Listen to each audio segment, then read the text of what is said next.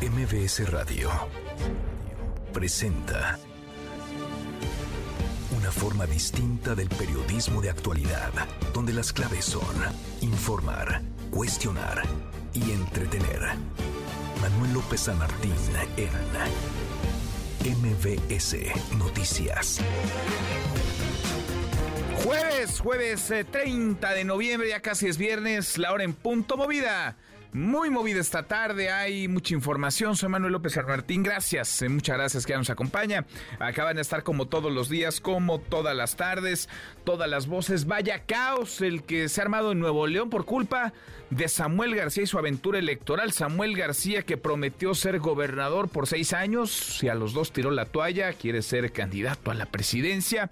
Samuel García que ha sido incapaz de procesar su relevo a su sustituto en el Congreso de Nuevo León, así quiere gobernar al país. Bueno, pues hay una crisis de gobernabilidad que incluyó ayer una toma violenta con porros, con vándalos, personas que ingresaron de manera ilegal al Congreso no leonés. Vamos a platicar del tema. Por lo pronto el PRD pide que le quiten la posibilidad de competir la candidatura presidencial a García, el aspirante único de Movimiento Ciudadano. Y el presidente López Obrador lo defiende. ¿Quién en su sano juicio? Pensemos en Elon Musk, por ejemplo.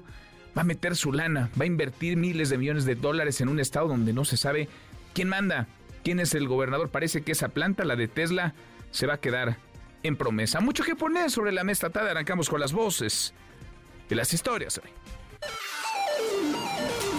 Las voces de hoy. Andrés Manuel López Obrador, presidente de México. Mucho coraje, enojo en contra de Samuel, porque eh, los que apoyan a otra candidata se piensan dueños de la clase media. Samuel García, gobernador de Nuevo León. El show que ayer vieron pues es el PRIAN, que quieren generar polémica, quieren generar disrupción para distraerme, no lo van a lograr y no vamos a dejar que se apoderen del nuevo Nuevo León. Jesús Zambrano, líder nacional del PRD. Samuel García debe ser inhabilitado por la autoridad electoral al regresar a el cargo de gobernador. Está violando la ley, está usando recursos públicos indebidamente. Juan Duarte, embajador de España en México. Hoy hicimos eh, el acto de entrega por valor de 200.000 euros. Pues es nuestro granito de arena, ¿no? Como España quiere contribuir a, a poder mejorar la situación en Guerrero. Son las voces de quienes hacen la noticia, los temas que están sobre la mesa. Y están las imperdibles de jueves, ya casi, ya casi es viernes. Vamos con la información. Samuel García dice que el PRIAN quiere generar polémica, esto tras haber nombrado ayer a Luis Enrique Orozco gobernador interino de Nuevo León en medio de una votación, por decirlo menos tensa. Hubo portazos, se metieron presuntos simpatizantes de Movimiento Ciudadano de manera ilegal, violenta al Congreso de Nuevo León. La voz de Samuel García. El show que ayer vieron pues es el PRIAN, que quieren generar polémica, quieren generar disrupción para distraerme, no lo van a lograr. Les he dicho ya reiteradas veces que tenemos tres suspensiones definitivas y provisionales que establecen que el secretario general se va a quedar como encargado y al cuate que nombraron ayer es igual que la manzana, completamente inelegible, está impedido y no vamos a dejar que se apoderen no vamos a dejar que se apoderen del nuevo Nuevo León. El nuevo Nuevo León, bueno, lo repite como si en verdad estuviera convencido de ello. En realidad, esta crisis la provocó él. Porque si Samuel García no se hubiera ido, no hubiera tirado la toalla en el año 2 de 6 por los que fue elegido, nada de esto estaría sucediendo. ¿Por quién votaron los neoleoneses? Por el que Samuel García decida o por Samuel García. Votaron por Samuel García y votaron también por legisladores. ¿Quién tiene la facultad de designar, de elegir, de votar al sustituto de García si él se va? Como está tomando la decisión de irse a buscar la candidatura presidencial, pues los legisladores, los diputados. ¿Quiénes eligieron a los diputados? Los neoleoneses. ¿Cómo quedó conformado el Congreso? Como los neoleoneses lo decidieron, así que es legal, vaya, es justo incluso es legítimo que los diputados pongan al sustituto. Si no le gusta a Samuel García porque él quiere heredar la gubernatura a alguien más, pues tiene, tiene una situación que podría eh, considerar, que es no irse, quedarse a gobernar su estado, que para eso lo votaron, pero no, él tiene otras prioridades. Quien salió en defensa de Samuel García fue el presidente López Obrador y en la mañanera dijo que el PRI y el PAN se pusieron de acuerdo para oponerse al todavía gobernador del estado se han puesto de acuerdo ahí, el PRI y el PAN, para oponerse al gobernador Samuel García, de tiempo atrás, incluso en la elección también de el fiscal tuvieron diferencias y ahora igual por esto de el interino ojalá y resuelvan sus diferencias pero sí existe esta confrontación. Pues ya no hay duda, fuera máscaras, el presidente defiende a Samuel García, es una ficha de Palacio Nacional, acusa que hay una campaña negra, enojo del conservadurismo porque la candidatura de Samuel García es atractiva para la clase media en realidad es atractiva para el proyecto, la estrategia electoral de la 4T. Por cierto, en el transcurso de la mañana, la Fuerza Civil de Nuevo León impidió el acceso a Palacio Nacional del Estado, al Congreso, el, a, personal del Congreso que intentaba notificar la designación de Luis Orozco como gobernador interino. Más del tema, el representante del PRD ante el INE, Ángel Ávila, informó que solicitaron de manera formal ante el INE la cancelación del registro de Samuel García, esto por violaciones a la Constitución, ya que no puede, dice, desempeñar el cargo de gobernador al mismo tiempo ser precandidato a la presidencia con un matiz en todo esto. Lo que realmente está pidiendo el PRD no es que se le quite, digamos, eh, la figura de precandidato, no pueden ser todavía, digamos, avalados por el INE los precandidatos. El tema de las precandidaturas son asuntos internos de los partidos. El INE en todo caso da registros a candidatos después de revisar qué hicieron en las precampañas y si son o no eh, personas elegibles. Realmente lo que están poniendo sobre la mesa es que después de revisarse todo lo que ha hecho en esta precampaña, incluido el uso indebido de recursos públicos, entonces se le niegue el registro en su momento como candidato. Jesús Zambrano, líder nacional del PRD, dijo que Samuel García es un provocador al que no le interesa ni la constitución de su estado ni tampoco las instituciones un provocador político al que no le interesan ni la Constitución, ni el Estado de Derecho, ni las instituciones. Es una vergüenza para el Estado de Nuevo León. Además, Samuel García debe ser inhabilitado por la autoridad electoral al regresar a el cargo de gobernador. Está violando la ley, está usando recursos públicos indebidamente. No puede ya ni debe ser considerado como candidato. Es abominable para una contienda democrática. Bueno, pues Samuel García, en lo suyo y los partidos también más de lo electoral, Xochil Gálvez, precandidata de Fuerza y Corazón por México, está precisamente en Nuevo León. Hoy publicó en su cuenta de Twitter que la educación sí puede cambiar la vida y por ello prometió becas para todos los jóvenes de México si gana las elecciones. En tanto, Claudia Sheinbaum, precandidata Morena PT Partido Verde este Michoacán, presumió en sus redes sociales que el modelo económico de la 4T está rebasando todas las expectativas y que va por buen camino. En otro tema, el presidente López Obrador anunció que hoy mismo enviará la segunda terna para ocupar la vacante que dejó con su renuncia en la Corte el ministro Arturo Saldívar. Esto ante el rechazo ayer del Senado en dos votaciones de la primera terna.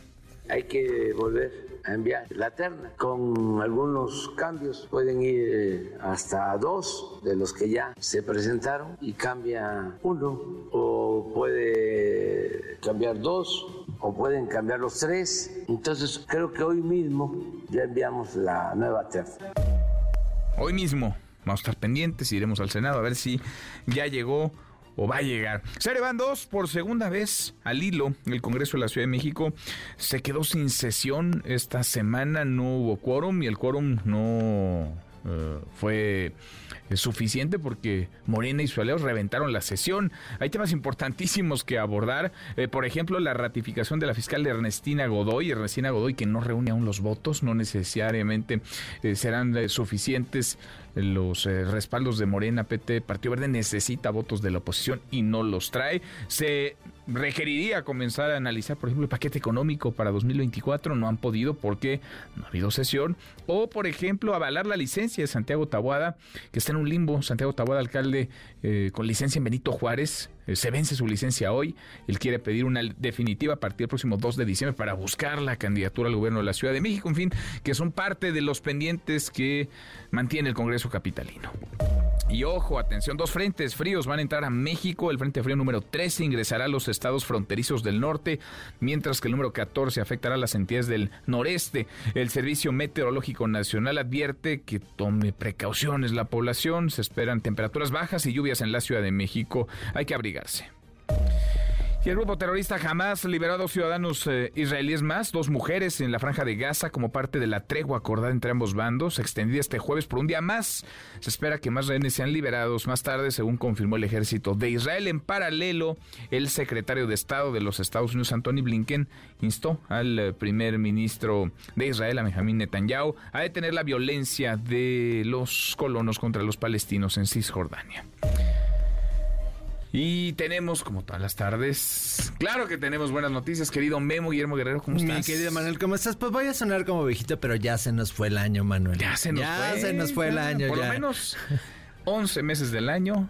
Ya 11 se de los acabó. 12 ya se nos fueron. Ya se acaban. Y varias empresas han estado sacando ya su recuento de lo mejor del año, eh, los mejores videos, los artistas más escuchados. Y YouTube sacó hoy cuál fue el artista, el video más visto, el video musical más visto de ¿Te 2023. sorprendió o lo veías venir? No, yo creo que todos sabemos cuál es el, el artista que más se escuchó en todos lados, no solamente en YouTube, sino en diferentes plataformas. Es uno que este año estuvo con todo, entonces vamos a platicar un poquito de eso. Ahora, bueno, oye, hoy hay fiesta, ¿no? ¿Hay fiesta? ¿Quién? No me, no hay me fiesta? ¿no te hay invitaron? fiesta. Si tú la estabas organizando. Y ahorita ya me voy corriendo, mi querido No, Manuel. quédate, ya nos vamos. Ah, bueno. ¿Quieres adelantar? ¿Quieres empezar antes? Es que voy a barrer, voy a barrer. Bueno, gracias, Memo. Gracias, Manuel. Guillermo Guerrero, Nico, querido Nicolás Romay, ¿qué traes hoy en Deportes? Buenas tardes. Querido Manuel, ¿cómo estás? Qué gusto me da saludarte. Se jugaron los dos primeros partidos de cuartos de final, el América empatando con León y San Luis sorprendiendo a Rayados. Hablaremos de eso y también del partido de ayer de Carlitos Alcaraz en un lleno en la Plaza de Toros México. Mucho que, mucho que comentar. Ahora lo platicamos, hasta aquí el resumen con lo más importante del día. Bueno, qué caos en Nuevo León, qué caos en un estado pues que no es prioridad de su gobernador. Samuel García está en otra cosa. Samuel García está pre-campaña, Samuel García quiere estar en la boleta en 2024, él está persiguiendo su sueño, su deseo, su ambición, pero no está en la posición para la cual fue elegido por los neoleoneses. No ocupa la gubernatura. Ha sido incapaz de procesar su relevo a su sustituto como gobernador interino para irse de aventura electoral. Y ahora hay una crisis de gobernabilidad. El presidente López Obrador lo ha defendido. Para algunos es no solamente ilegal, sino inmoral lo que hace García ser gobernador en funciones y al mismo tiempo estar en precampaña. Tiene spots al aire en televisión. Tiene spots Samuel García al aire en televisión, en radio y al mismo tiempo es gobernador en funciones. ¿Cuándo se ha visto eso? ¿Cuándo se ha visto semejante atropello a la ley, semejante burla a la legalidad? Ya hay, por supuesto, eh, denuncias. Tendría que actuar y rápido el Instituto Nacional Electoral porque puede esto sentar un pésimo precedente que cualquiera en la posición que tenga, en el momento que se le antoje, pueda estar en campaña. De eso queremos platicar con ustedes esta tarde. La pugna entre Samuel García y el Congreso de Nuevo León para designar al gobernador interino ha provocado una crisis de gobernabilidad en el Estado. Es ético lo que hace García, es ético el comportamiento del precandidato de Movimiento Ciudadano, ¿sí o no? Opine arroba MBC Noticias, nuestro WhatsApp 5524 99125. Viene el teléfono en cabina 5166 1025. Ahora volvemos al tema García, Nuevo León, la crisis de gobernabilidad. Antes, pues no. No caminó la terna que mandó el presidente López Obrador. La primera fue bateada, no avanzó la terna del presidente para ocupar la vacante que dejó a Arturo Saldívar en la corte. Ninguna de sus tres propuestas, ninguna de sus tres incondicionales, porque lo son, consiguió los votos en el Senado, dos terceras partes eran necesarios, no van a ser ministras, no van a ser ministras, al menos no en esta ocasión. Oscar Palacios, Oscar, ¿cómo te va? Muy buenas tardes. ¿Qué tal, Manuel? Buenas tardes. Así es, justo el Senado de la República terminó rechazando esta eterna propuesta por el presidente Andrés Manuel López Obrador para ocupar el cargo de ministra de la Suprema Corte de Justicia de la Nación. Tras dos rondas de votación, dos oportunidades, ninguna de las tres candidatas, Berta María Alcalde Luján, Lenia Batres Guadarrama y María Estela Ríos, logró alcanzar la mayoría calificada requerida para ser designada en el cargo. Ante esta situación, la terna se dio por desechada, por lo que el presidente López Obrador deberá presentar una nueva propuesta a la Cámara Alta. Lo ocurrido fue presagiado incluso desde un principio por senadores de oposición, quienes pusieron en duda la independencia e imparcialidad de las candidatas debido a su cercanía con el gobierno federal. Desde la tribuna, el senador por el PAN, Damián Cepeda, aseguró que el presidente está buscando obediencia ciega en la Corte, por lo que llamó a rechazar esta terna. Escuchemos. Quiere subordinados, lo está diciendo a los cuatro vientos y dice, cuando hice la propuesta, él ha propuesto a cuatro integrantes, en dos me equivoqué.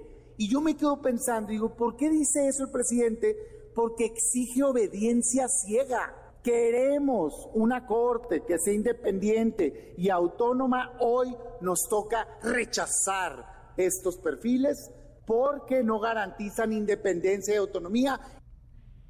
En tanto, el senador por Movimiento Ciudadano, Luis David Ortiz, aseguró que todo fue una simulación, pues dijo, ninguna de las candidatas iba a alcanzar la mayoría calificada. Así lo dijo.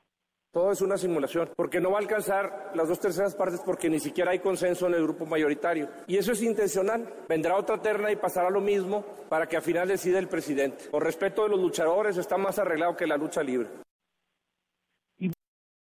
la senadora por el PRI, Claudia Edith Anaya, anticipó su voto en contra de la terna y advirtió que no es idóneo que el presidente tenga la oportunidad de nombrar a cinco ministros cercanos a su movimiento. Escuchemos.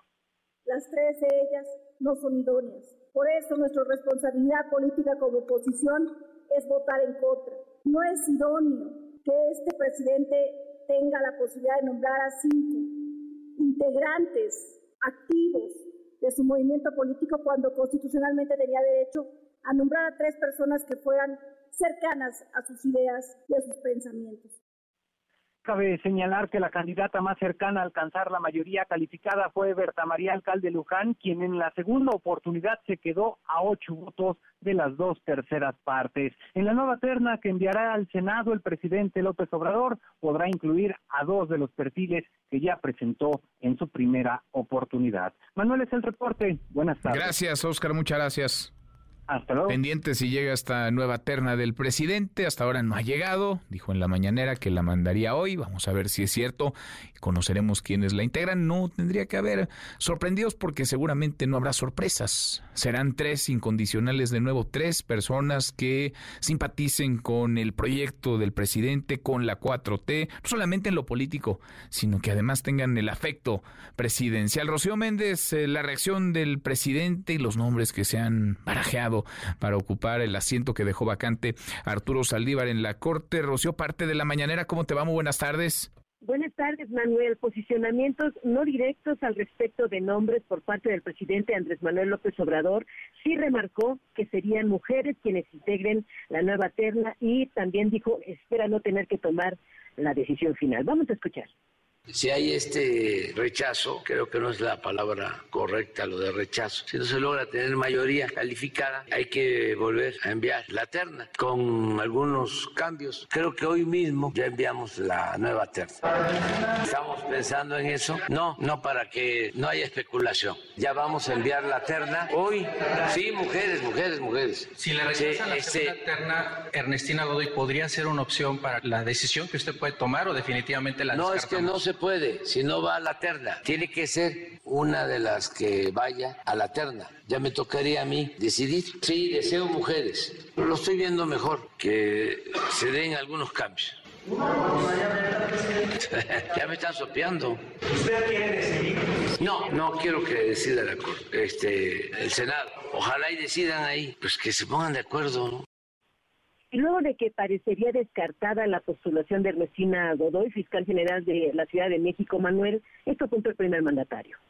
Ernestina Godoy, si no la aceptan, aquí tiene las puertas abiertas con nosotros. Buscamos, es que es buenísima. Está padeciendo que la ratifiquen en la Ciudad de México porque a ella le tocó el caso de unos políticos corruptos de un partido. Entonces, ese partido, en venganza, impide que se tenga mayoría calificada. Ante estas cosas, que no se negocie nada, que no se trance. ¿Por qué no aceptan que ella vaya de nuevo a la fiscalía? Porque se están vengando. Los del PAN dicen que no, hay persecución política, hay cacería de. Nada de eso. Engañaron mucho de que eran gentes de bien y se dedicaron a robar en esa delegación que siempre les han dado la confianza. Era votar PAN una confianza ciega. Y claro que abusaron y empezaron a hacer tranzas. Ernestina le toca poner orden, pues no la quieren. Manuel, el reporte al momento. Gracias, Rocío, muchas gracias. Buenas tardes. Muy, muy buenas tardes. Bueno, ¿qué sigue entonces en la Corte? ¿Qué sigue en torno a la propuesta del presidente? Le batearon eh, la primera, la primera terna, le batearon a tres de sus incondicionales, una hermana de la secretaria de Gobernación, una hermana del jefe de gobierno y la consejera jurídica que despacha dos oficinas de él en Palacio Nacional. El presidente enviaría hoy mismo una nueva terna, seguramente con tres personas muy cercanas a él, tres incondicionales, y si se la batean, ¿qué? ¿Quiénes sí pueden? ¿Quiénes no? ¿Qué sigue tras este rechazo, el de la terna para la Corte? En el Senado le agradezco estos minutos al profesor en Derecho Constitucional por la UNAM, Francisco Burgoa. Francisco, qué gusto, ¿cómo te va? Siempre un gusto escucharte y estar contigo en tu programa, Manuel. Gracias, muchas gracias como siempre. A ver, déjame ir por partes. Eh, primero, eh, previsible lo de ayer, es decir, estos tres perfiles eh, no eran eh, los idóneos, pese a que Morena y sus aliados eh, veían que sí, defendieron que sí, que sí lo eran, Francisco. Mira, desde el punto de vista de la elegibilidad, es decir, si cumplían o no cumplían las tres con los requisitos constitucionales, en mi opinión, sí, sí los cumplían, incluyendo a esta Estela Ríos, porque se ha dicho mucho que porque ella es consejera jurídica, su oficina se equipara a una Secretaría de Estado, lo cual así lo dice el reglamento de la Consejería Jurídica. Pero la Constitución es muy clara y dice que no es, no, no- para ser ministro se requiere no ser secretario de Estado, punto. No dice o equivalente o con rango similar. Y no se puede hacer una interpretación de la Constitución a partir de lo que diga un reglamento. Entonces, sí cumplen todos los, requisitos, sin embargo, en la idoneidad, en mi opinión, finalmente no tienen la idoneidad. Número uno, por la cercanía manifiesta hacia el presidente López Obrador, hacia la defensa de un proyecto político y hacia una militancia que si antes los ministros ocupaban el que ocupaban el cargo eran más discretos y este, estaban con el PRI, bueno, antes, entonces hay que volver a revivir eso. ¿Acaso no tenemos grandes mujeres juristas en los tribunales federales o locales para que ocupen el cargo de ministra? En mi opinión, sí. y, y esta idoneidad, cuando menos de ellas tres, en mi opinión, no las cumplían. Además, y también una parte importantísima, es que no tienen el conocimiento técnico jurídico de lo que es la Corte, de lo que es el Poder Judicial. ¿Por qué estoy tan seguro? Basta con escuchar sus comparecencias en la Comisión de Justicia y lo que fueron a expresar en su comparecencia ayer en el Pleno del Senado de la República. O sea, si bien es cierto, Berta Alcalde tuvo una mejor presentación, pero el tener una mejor presentación no significa que tiene realmente una solidez en conocimientos. Y Manuel, no sé si estés de acuerdo este conmigo y tu valiosa audiencia. Yo creo que necesitamos perfiles ya con una experiencia en, en temas de constitucionalidad, en temas del Poder Judicial, en temas de nuestro orden constitucional, convencional y legal, que ya estén eh, construidas las personas en cuanto a su experiencia y conocimientos, no que lleguen a aprender. No queremos revivir otra vez como ese personaje del sexenio pasado que llegó a la Secretaría de Relaciones Exteriores a aprender, aunque no sabía nada. Entonces, en un cargo de esta naturaleza, Manuel, yo considero que tienen que llegar a aportar, no tienen que llegar a aprender sobre la marcha. Pues sí. No nos merecemos Sí, una sí. corte con integrantes que lleguen a aprender y pues saber qué va y sobre todo que vayan con la con el chaleco de servidoras de la nación y no de defensoras de la Constitución. Pues sí. Ahora, lo que se ve venir es eh, que se bate esta segunda terna, la que envíe el presidente, a ver si la manda hoy mismo, si no en los próximos días, que se vuelva a batear porque seguramente estará integrada, si no es que por las mismas alguna o dos personas que integraron la primera terna y alguien más, pues por perfiles muy, muy similares. ¿La batearían entonces el presidente llevaría mano para designar a quien él quisiera, Francisco? Así es, Manuel el presidente de la República va a presentar una segunda terna, que va a ser una nueva, y se considera una nueva solamente con que sustituyera a una persona de la primera terna e incorpore a otra persona, ya se considera una nueva terna. La presenta el Senado, si el Senado finalmente la rechaza, dado que no obtendría ninguno de esos perfiles la mayoría calificada, entonces sí, el presidente tiene, pues no solamente mano, tiene toda la decisión para poder nombrar a la persona que él decida que se encuentre en la segunda terna, en la segunda terna. Entonces va a ser tan importante esa segunda terna porque de esa segunda terna sí o sí va a llegar la persona que ocupe el cargo de ministra de la ah. Corte por 15 años. Interesante, entonces una de las tres personas que lleguen en esa propuesta, en esa terna, va a ser ministro o ministra de la Corte.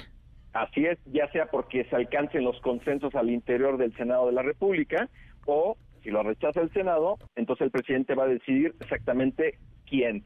Y pues bueno, veremos ahí cómo estarán desempeñándose, obviamente en los próximos 15 años. Pues eh, veremos, veremos a ver si manda la propuesta hoy y echamos echamos eh, una platicada mañana. Francisco, te agradezco como siempre. Con todo gusto, Manuel. Fuerte abrazo para ti y para tu audiencia. Un abrazo de vuelta, es Francisco Burgoa, no tendría que haber sorprendidos porque no va a haber mayor sorpresa. Vaya, sorpresa sería que el presidente mandara una terna integrada por personas que no son afines a su proyecto, que no están supeditados a la 4T, a su persona. Eso sería sorpresa. Pero lo que ocurrirá seguramente distará mucho de ese supuesto, de ese escenario. Van a ser afines, va a ser gente muy cercana, si no es que militante de la 4T. La hora con 27 casi llegamos a la media pausa, volvemos, volvemos, hay más. Siga a Manuel López San Martín en redes sociales. Twitter, Facebook y TikTok. M. López San Martín. Continúa con la información con Manuel López San Martín en MBS Noticias. NBS Noticias con Manuel López San Martín. Continuamos. Seguimos, casi llegamos a la media hora con 29. Vaya caos, vaya crisis también en Nuevo León. Todo alimentado por el deseo, el capricho, el sueño guajiro de Samuel García de estar en la boleta presidencial en 2024. García el mismo que aseguró varias entrevistas más de las que él quisiera recordar que sería gobernador seis años, que no haría lo que hizo el Bronco, dejar votada la gubernatura, dejar votados a los neoleoneses. Bueno, pues al año dos tiró la toalla y anda en precampaña, nomás que en su camino, en su trayecto está dejando una crisis o varias crisis en su estado. Judith Medrano, ¿cómo estás, Judith? Muy buenas tardes.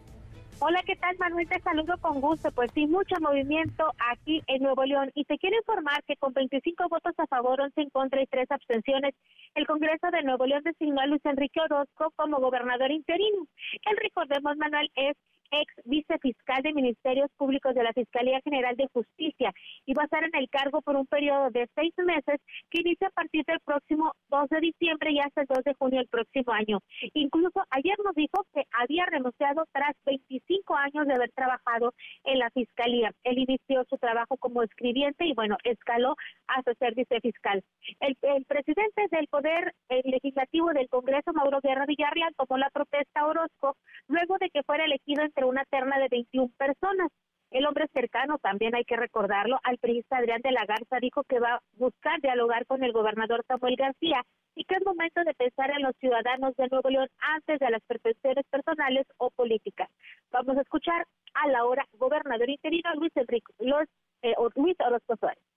No es momento de divisiones estériles. Este es un momento que nos demanda unidad, responsabilidad y sobre todo restaurar la confianza en nuestras instituciones. Mi compromiso inquebrantable es restaurar esa confianza en nuestras instituciones y trabajar por unir a Nuevo León, en donde la política sea un instrumento de servicio a la ciudadanía y no una herramienta de confrontación cuando asuma el cargo este próximo 2 de diciembre, pues hay una cacería de brujas en la administración y comentó que también que va a buscar trabajar para resolver los problemas de Nuevo León y vaya que se tiene chamba. No tenemos agua, la movilidad, también están hablando de la calidad del agua y la inseguridad. También te quiero comentar pues que el gobernador Samuel García de todo lo que se vivió la noche de anoche en donde personal eh, o ciudadanos presuntamente integrantes del movimiento ciudadano ingresaron por la fuerza a la sede del Poder Legislativo, no solamente a las galerías, sino también al Pleno, donde están los diputados. Bueno, pues eh, él dijo que todo se trató de un show del PRIAN. ¿A qué se refiere el gobernador Samuel García? Vamos a escuchar. El show que ayer vieron pues es el PRIAN, que quieren generar polémica, quieren generar disrupción para distraerme, no lo van a lograr. Les he dicho ya reiteradas veces que tenemos tres suspensiones definitivas y provisionales que establecen que el secretario general se va a quedar como encargado y al cuate que nombraron ayer es igual que la manzana, completamente inelegible, está impedido y no vamos a dejar que se apoderen no vamos a dejar que se apoderen del nuevo Nuevo León. Y bueno, Manuel, tanto es así que esta mañana personal del Congreso del Estado acudió a notificar ese nombramiento al Palacio de Gobierno, pero personal de Fuerza Civil, quienes se encuentran adscritos al cuidado de este recinto, pues impidieron el paso. Así que pensábamos que ya iba a estar todo bien, pero todo parece indicar que no.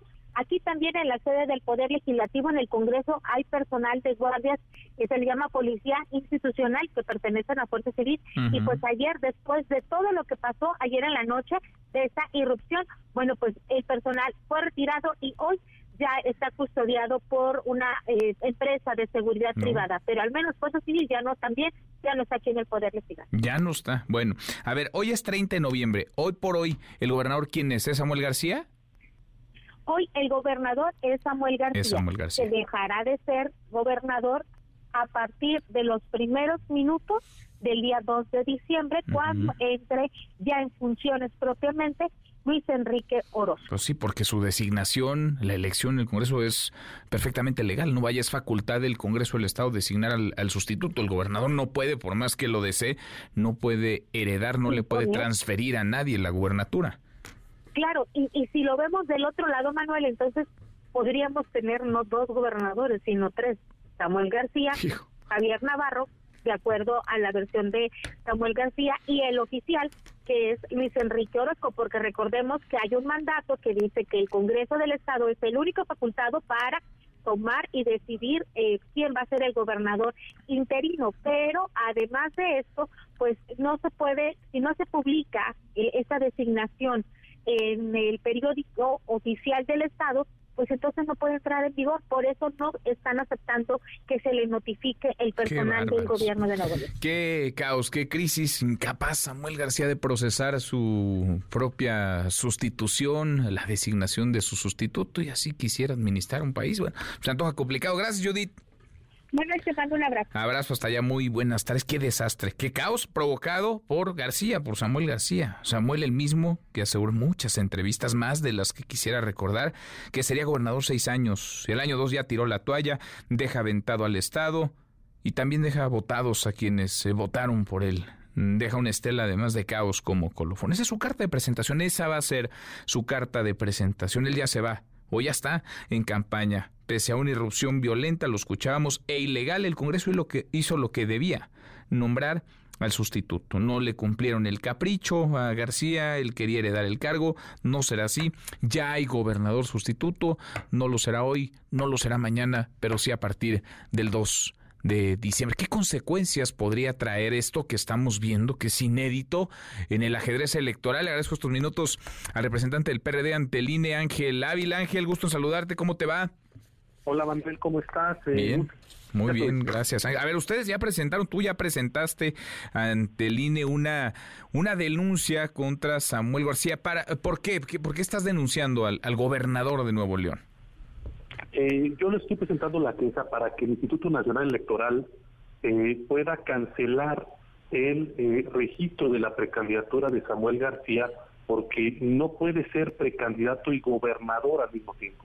La Constitución y las leyes electorales, eh, Manuel, establecen muy claramente que ningún funcionario público puede ser precandidato a algo, en este caso a la presidencia de la República. Por ejemplo, el día de hoy Samuel García sigue siendo gobernador del Estado, pero en estos momentos en eh, distintos hay distintos spots de televisión y de radio, hay espectaculares con la imagen de Samuel García como precandidato a la presidencia de la República. Oye, eso es eso Ángel es es inédito, ¿no? Eso nunca lo habíamos visto y es peligrosísimo porque estamos en época de precampañas, eso nos queda claro a todos. Pero en las precampañas quienes participan tienen la facultad y la posibilidad legal de estar participando porque no tienen un cargo público. Pero nunca había visto yo, no sé si tú tengas algún registro, a un gobernador en funciones que fuera del periodo legal tenga anuncios publicitarios, tenga spots en radio y televisión, esté promoviendo su imagen como lo está haciendo Samuel García. Es correcto, es, es, algo inédito, no habíamos visto este cinismo de que alguien eh, quiera ser, eh, digamos, un precandidato a la presidencia. El, el señor Samuel es cínico desde que trata de pedir aquella primera licencia, Manuel, donde establece que él pide licencia del 2 de diciembre al 2 de junio. Entonces uno dice, ah, canico, pues no se supone que pide licencia porque va a ganar la presidencia de la República. pues sí.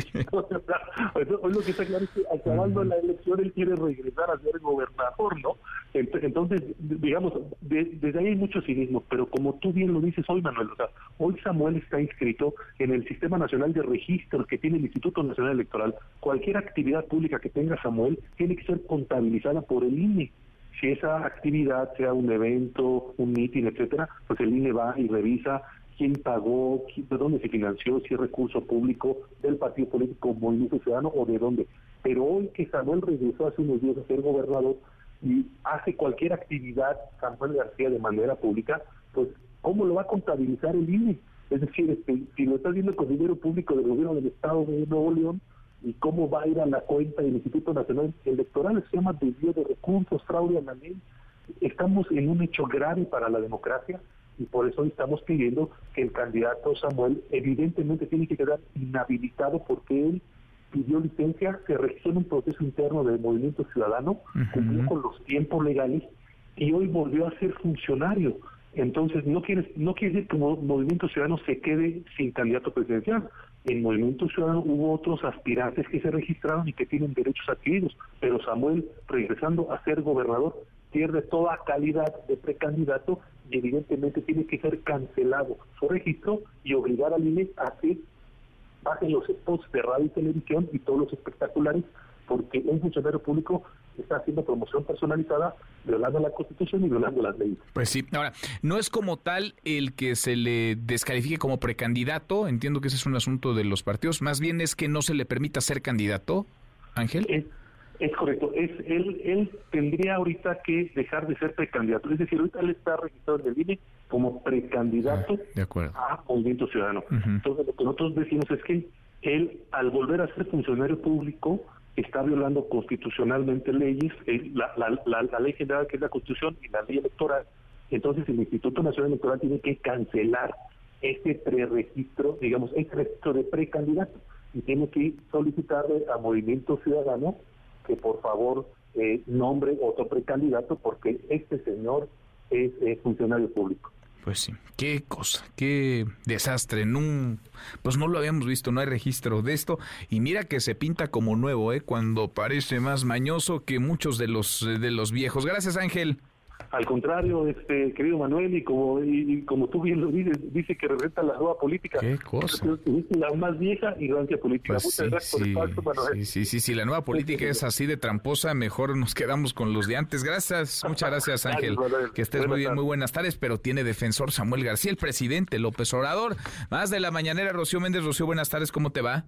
Buenas tardes, Manuel. Esta mañana el presidente Andrés Manuel López Obrador consideró que la oposición trae coraje contra Samuel García por su virtual candidatura presidencial. Vamos a escuchar se han puesto de acuerdo el PRI y el PAN para oponerse al gobernador Samuel García. Y ahora, por esto del el interino, ojalá y resuelvan sus diferencias pero hay mucho coraje en contra de Samuel porque eh, los que apoyan a otra candidata se piensan dueños de la clase media, como si fuesen borregos. Y no es así. Cuando surge una candidatura atractiva para la clase media, se inconforman porque sienten que se meten a los terrenos que ellos piensan manejar de manera exclusiva. Si no se suman todos a nuestra candidatura, pues son esquiroles y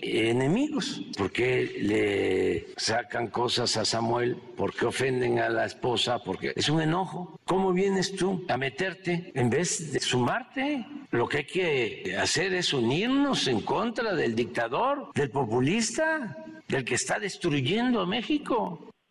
Manuel, el reporte al momento. Gracias, eh, muchas gracias, Rocío. Buenas tardes. Muy buenas tardes. Y Samuel García, que se la pasa subiendo mensajes a sus redes sociales, acaba de subir otro, a ver parte del mensaje. 26 diputados del PRI y del PAN el día de ayer intentaron tomar Nuevo León a la mala.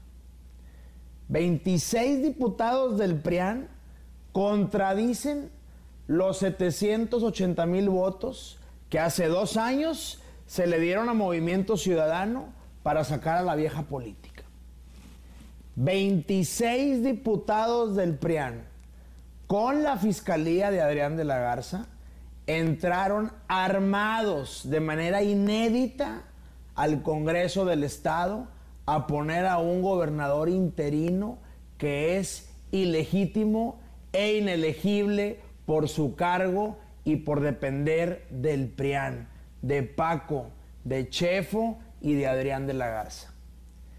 Estos 26 diputados violaron varias sentencias, varias suspensiones provisionales y varias suspensiones definitivas que los impedían a nombrar a un interino que estuviera fuera de la plataforma de Movimiento Ciudadano para respetar el voto democrático que tuvimos en junio de 2021, como lo marcan los votos razonados del Tribunal Electoral del Poder Judicial de la Federación. Bueno, parte de lo que dice Samuel García está enredando la realidad y tratando de confundir, porque por supuesto que él ganó la elección para gobernador. La gente votó por Samuel García, no por la persona que Samuel García desee que se quede en su lugar.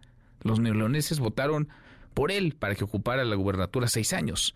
Otra cosa distinta es que a los dos años él haya decidido tirar la toalla e irse a buscar la candidatura presidencial de Movimiento Ciudadano y quiera estar en la boleta presidencial de 2024. Son dos cosas distintas. Los neoleoneses votaron también por legisladores en el Congreso Estatal, por diputados del PAN, del PRI, de Movimiento Ciudadano, de Morena. PAN y PRI son mayoría. Y son mayoría porque los neoleoneses, así lo decidieron, los ciudadanos así votaron. Y esa mayoría, de acuerdo a la Constitución, puede elegir, votar al gobernador sustituto. Si no le gusta el gobernador sustituto a Samuel García, si le preocupa tanto Nuevo León, pues se puede quedar en la gubernatura. Al fin y al cabo apenas va en el año 2 de 6 para los que fue elegido. ¿Qué enredo y qué crisis? Porque una cosa es lo que él está tratando de vender y otra muy distinta la realidad. Y acá ya nos hemos topado con varias medias verdades y muchas mentiras completas del todavía gobernador de Nuevo León. Laura con 45, cuarto para Laura, pausa, volvemos, volvemos, hay más. Redes sociales para que siga en contacto: Twitter, Facebook y TikTok. M. López San Martín.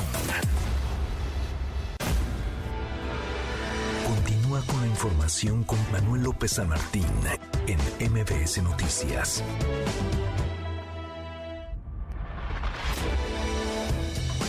Ya estamos de regreso. MBS Noticias con Manuel López San Martín. Continuamos. 26 diputados del PRI y del PAN el día de ayer intentaron tomar Nuevo León a la mala. 26 diputados del PRIAN contradicen los 780 mil votos que hace dos años se le dieron a Movimiento Ciudadano para sacar a la vieja política.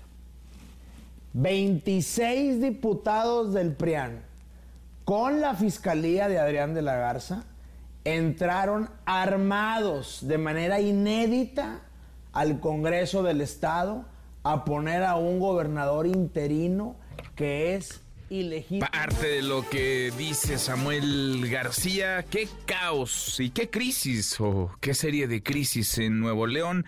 Todo esto eh, provocado por la decisión de Samuel García de irse, de dejar la gubernatura en el año 2, dejarla de manera temporal para buscar la candidatura presidencial de Movimiento Ciudadano y poder estar en la boleta presidencial en 2024. Le agradezco mucho estos minutos a Jorge Álvarez Maínez, el coordinador de campaña de Samuel García. Jorge, ¿cómo te va? Buenas tardes. Muy buenas tardes, Manuel. Eh, gracias por el espacio. Y no, quien está convocando eh, está queriendo enrarecer el ambiente, generar un ambiente, como tú dices, de crisis. Es eh, la coalición PRIPAN, que están en el favor no, no, no, Jorge, a ver, quien, provoca esto es, Samuel García con su decisión de dejar la gubernatura. No, porque, si él fuera gobernador no estaríamos en estas. pidió licencia para eh, lo tiene Samuel García. Nosotros no hicimos un caos con la licencia de Xochitl no hicimos un caos con la licencia de Sheinbaum, porque nos regimos por principios de otro tipo, Manuel, pero es evidente que el PRI de Moreno quiere descarrilar toda costa y los mismos orquestados el desafuero, Vicente Fox, que a ver, se está, se está escuchando, no se está escuchando bien. Vamos a recuperar a Jorge Álvarez Maínez, al coordinador de campaña de Samuel García. Vale mucho la pena escucharle. Él dice que lo provoca el PAN y el PRI. Bueno, es su visión. Nosotros creemos que si Samuel García se quedara como dijo que se iba a quedar los seis años en la gubernatura, pues no estaríamos en estas. Jorge, eh, te estábamos perdiendo y me importa mucho que la gente te pueda escuchar con, con nitidez. Nos dices, no lo provoca Samuel, lo provoca el PRI y el PAN, porque ustedes aprobaron y la mayoría de los legisladores, y así fue en la Ciudad de México, la licencia Claudia Sheinbaum para que se fuera como aspirante de Morena, la licencia de Xochitl Gálvez en el Senado para que pudiera contender a la candidatura presidencial. Sin embargo, Samuel García dijo dijo varias veces en muchas entrevistas que él sería gobernador seis años y eso votaron los neoleoneses, Jorge. Sí, Manuel, y también López Obrador lo dijo como jefe de gobierno y es un asunto... Sí, pero es que usted, eh, Samuel dice que él es nuevo, que es distinto, por eso te lo planteo así, porque si va a ser lo mismo que. Sheinbaum o que Xochitl o que López Obrador, pues no es muy nuevo. Claro que es nuevo, por eso tiene resultados distintos en términos de generación eh, de empleos, de prosperidad económica, de crecimiento económico, por eso tiene un 80% de aprobación en Nuevo León, incluso según los medios que han sido muy críticos de Samuel García, y es el nuevo también porque está, eh, por supuesto, irrumpiendo en la precampaña. En 10 días de precampaña de Samuel García se dio un giro a la contienda y eh, eso hizo, tú lo recordarás, ahí está Lito Moreno diciendo vamos a desatar una campaña, ahorita voy a volver a subir el día, feroz contra Samuel García y Movimiento Ciudadano.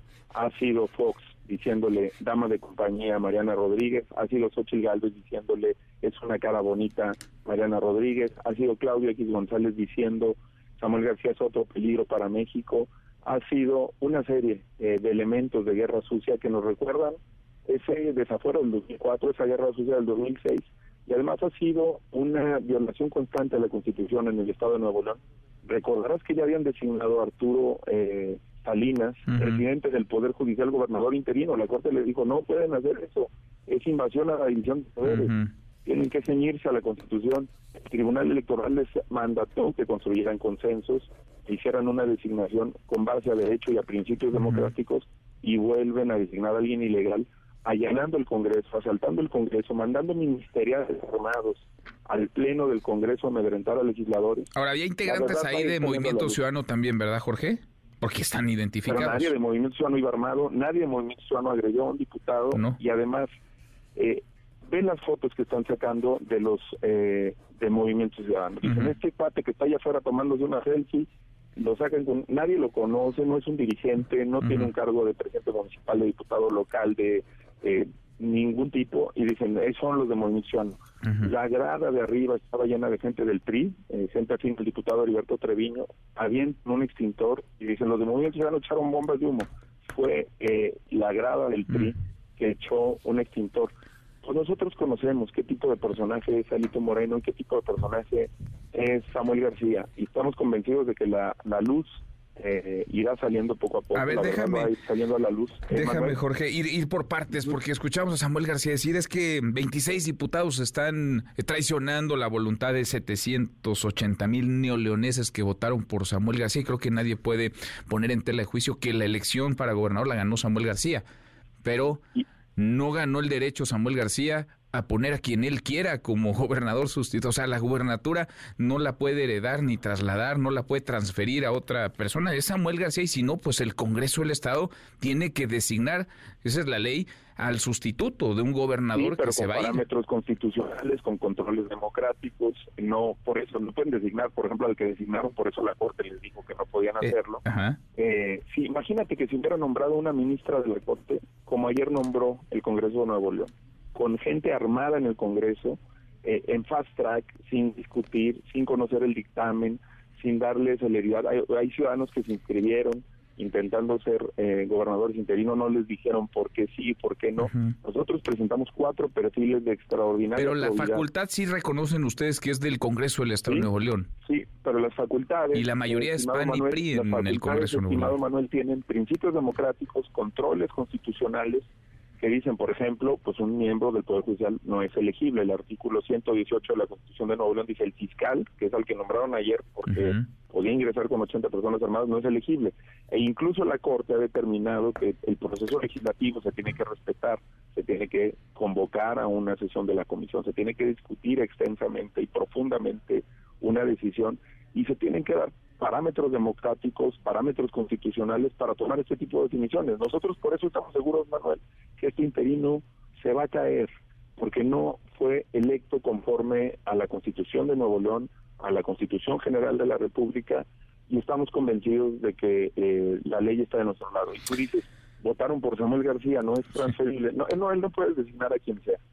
Pero él ganó con una plataforma y con un proyecto político. Cuando uno inscribe una plataforma, se compromete a seguirla, a, a llevarla a la práctica y por eso presentamos cuatro opciones. Sí, sí, sí. Este, pero, pero votaron por una persona, porque imagínate que tú o yo nos lanzamos para un cargo de elección y pedimos licencia los dos días para dejar al que nosotros queramos. Pues no. Pues eso pasa, por ejemplo, con los diputados, este, dejan a su suplente. No, pero es perfectamente transparente quién es el suplente del diputado del senador, Jorge. No es lo mismo para un gobernador. ¿Quién es el suplente del gobernador? el que él decida, en el caso pues de alcaldes así pasa. Bueno, en el caso del gobernador, la ley orgánica de la Administración Pública del Estado de Nuevo León prevé este tema y dicen las ausencias, el encateado del despacho por Ministerio de Ley suele ser el secretario de Gobierno. Por supuesto que sí lo prevé la ley. Es una especie de suplente. Sí, pero ahora se va a ir más, se va a ir meses. Además, él, planea regresar después de la elección como si supiera que no va a ganar. Todo lo posible. Bueno, eso eso está por verse. No, no, no, pero así está la licencia, ¿no? ¿Hasta cuándo es la licencia? En una semana. No, porque eh, la, la Constitución prevé que el plazo máximo para una licencia son seis meses. Por eso. Y por eso no se puede pedir por más. Y, pero aparte, la Constitución General de la República dice que los que son gobernadores se tienen que separar seis meses antes de la elección presidencial para ser presidente de la República. Entonces, bueno, son, son plazos que determina la ley, así lo determinó el Tribunal Electoral, y nosotros vamos a respetar eh, la legalidad, estimado Manuel, pero sobre todo le decimos a la vieja política, a Lito Moreno, al PRIAN, que no le tengan miedo a Samuel García, que lo dejen competir, no le hagan lo que le hicieron en 2006 a López Obrador y vean cómo terminó el país. A ver, acá hemos hecho todo menos defender a Lito Moreno, vaya, al contrario, es un impresentable de la política, pero déjame preguntarte, porque tú hablas de legalidad y a mí me resulta difícil de comprender cómo es que un gobernador en funciones, porque lo es hoy Samuel García, tiene spots de radio y televisión como precandidato presidencial. O sea, ¿cómo un gobernador en funciones puede estar promocionando su imagen abiertamente en un proceso electoral, Jorge? Tú sabes, Manuel, que Claudia Sheinbaum durante dos años hizo abiertamente campaña siendo jefa de gobierno de la Ciudad de México. Pero no en tiempos los oficiales. Servidores públicos, los servidores públicos, incluyendo los gobernadores, tienen derechos políticos electorales, derechos humanos, eh, que son independientes eh, de sus cargos. Un gober, pero un gobernador, a ver, es como si, si, si ahorita Martí Batres, que es el jefe de gobierno de la Ciudad de México, aparecen los spots de Morena. Eh, no, de hecho, ha sido peor. Eh, si tú ves el reporte que saca la Unidad Técnica de Fiscalización, las denuncias que nosotros hemos hecho, siendo gobernantes han aparecido. Partidos han, no solamente a Martí Batres, han utilizado la imagen del presidente López Sí, Obrador, pero, pero, públicos, pero aquí está Samuel como protagonista de los anuncios, hablando de lo que haría y de lo porque que ha tiene hecho. derechos políticos fundamentales. Pero es gobernador en este, porque funciones, no Jorge. No hay ya, públicos, y porque su licencia entra en vigor a partir del sábado. ¿Hay algún antecedente de alguien, algún gobernador en funciones que aparezca en publicidad oficial de sus partidos políticos en tiempo Miguel- electoral como Miguel Mancera fue candidato a senador siendo gobernador en funciones, eh, Manuel Velasco.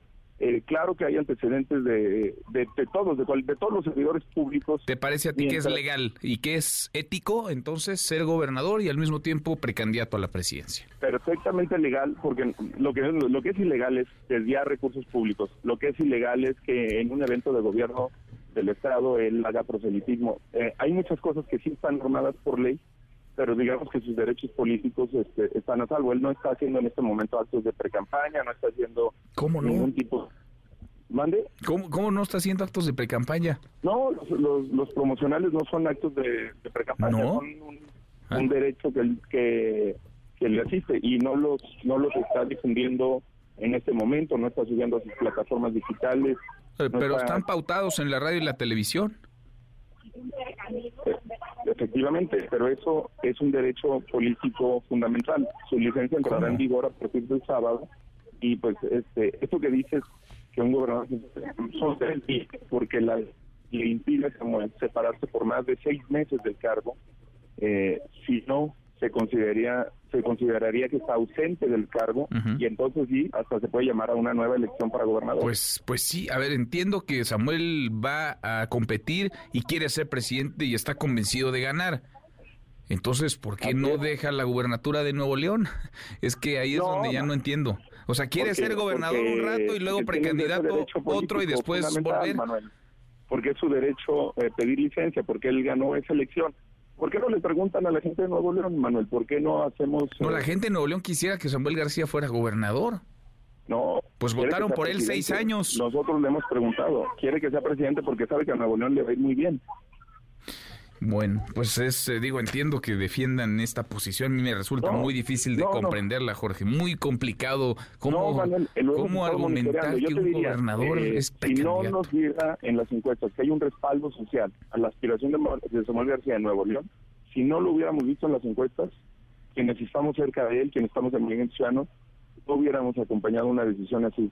Fuimos evaluando, monitoreando esa aceptación a esa decisión y nosotros estamos convencidos de que si en México se puede ganar, en Nuevo León Samuel García arrasaría, porque tiene un amplio respaldo a la aspiración de ser presidente de México, porque la gente está contenta.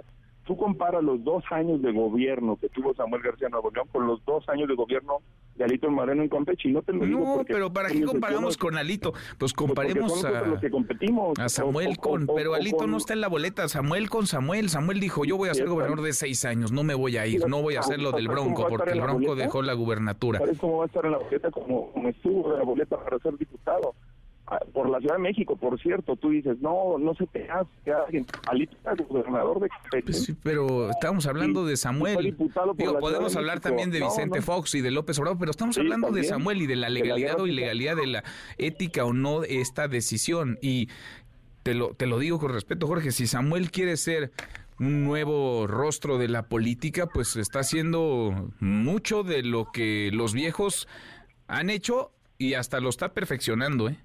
Hasta lo está Bueno, perfeccionando. eh, no, no lo creo así. Por supuesto que está muy nervioso la vieja política por la irrupción de Samuel en la contienda. Ya desbancamos al tercer lugar. Nosotros vamos a competir en esta elección tú a tú contra el régimen, contra Morena, eh, Manuel. y ellos van a hacer de todo para generar... Pues ya el presidente defendió ya, hoy a Samuel, Jorge. ¿Mande? El presidente ya defendió ya a Samuel García, el presidente López Obrador. Eso... No, no le he escuchado, yo no le he escuchado una crítica a Samuel García del presidente López Obrador, hacia el gobierno del presidente López Obrador, no se le he escuchado todavía. Eh, te, te, te, hago una invitación amable. Eh, checar su conferencia en la FIL, que acaba, acabamos de estar el fin de semana en la Feria Internacional del Libro de Guadalajara. Si tú dices que no hay ninguna crítica ahí al presidente López Obrador, al gobierno, a Morena, eh, yo pues te daría toda la razón. Ojalá la, puedas la pueda revisar. eh, nosotros estamos muy contentos de esa frontalidad y él lo ha dicho claro, el frente ni nos vamos a ocupar de ellos. Están fritos, sabemos que la contienda es contra Morena eh, y que hay que ganarle a Morena. Y por supuesto, además, eh, yo te lo digo, Manuel, pues el presidente no está en la boleta, no hay que meterle. Bueno, pero mira que influye y cómo está jugando e incidiendo. En fin, Jorge, te agradezco como siempre, pues eh, veremos qué pasa el 2 de diciembre en, en, Nuevo León, porque el 2 de diciembre entraría en funciones el nuevo gobernador y en vigor la licencia de Samuel García, si quiere estar en la boleta presidencial de 2024, así tendrá que ser. Gracias como siempre, muchas gracias Jorge. Así Manuel, van a salir las cosas muy bien y vamos a proteger la estabilidad de Nuevo León. Gracias por el espacio. Gracias, eh, muchas gracias. Es el coordinador de la campaña Samuel García, Jorge Álvarez. Álvarez Maínez y le agradezco, y le agradezco además por la espera, el, al diputado Mauro Guerra Villarreal, presidente del Congreso de Nuevo León. Gracias, Mauro, muchas gracias, diputado. Buenas tardes, ¿cómo estás? ¿No? A ver, ahora lo recuperamos. Ahí está el diputado Mauro Guerra. A ver, diputado, ¿cómo estás? Mauro, Mauro Guerra, presidente del Congreso del Estado de Nuevo León. ¿Cómo te va? Muy, muy buenas tardes. Se nos cortó. Bueno, ahora lo retomamos. La hora con siete, pausa, volvemos, volvemos, hay más. Siga a Manuel López San Martín en redes sociales. Twitter, Facebook y TikTok. M. López San Martín. Continúa con la información con Manuel López San Martín en MBS Noticias.